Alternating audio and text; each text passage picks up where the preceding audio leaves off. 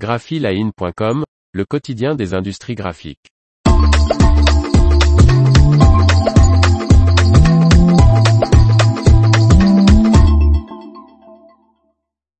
Le producteur de solutions minérales Imeris en passe de céder ses activités liées au papier.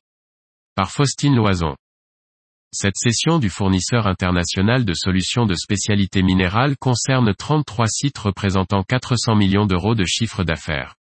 Le géant des spécialités minérales pour l'industrie, le groupe français Imeris, est entré en négociation avec le fonds d'investissement belge Syntagma Capital en vue de céder, pour 390 millions d'euros, la plupart de ses actifs liés au papier. Imeris, qui exploite et transforme des minéraux dans le monde entier, travaille pour de nombreux secteurs, allant de la construction aux biens de consommation. Ses activités liées au papier regroupent la production de pigments, le kaolin et le carbonate de calcium qui améliorent l'imprimabilité et l'attrait visuel du papier et du carton, ainsi que le talc qui, utilisé dans la fabrication de pâtes et papier, évite les dépôts et permet de travailler en circuit d'eau fermé.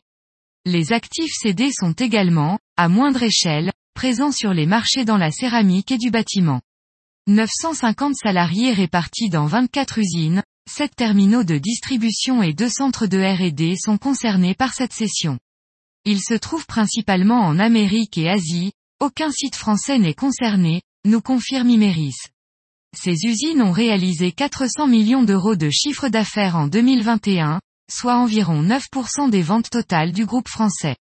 Cette session permettra à Imeris de se concentrer sur les solutions minérales de spécialité à forte valeur ajoutée.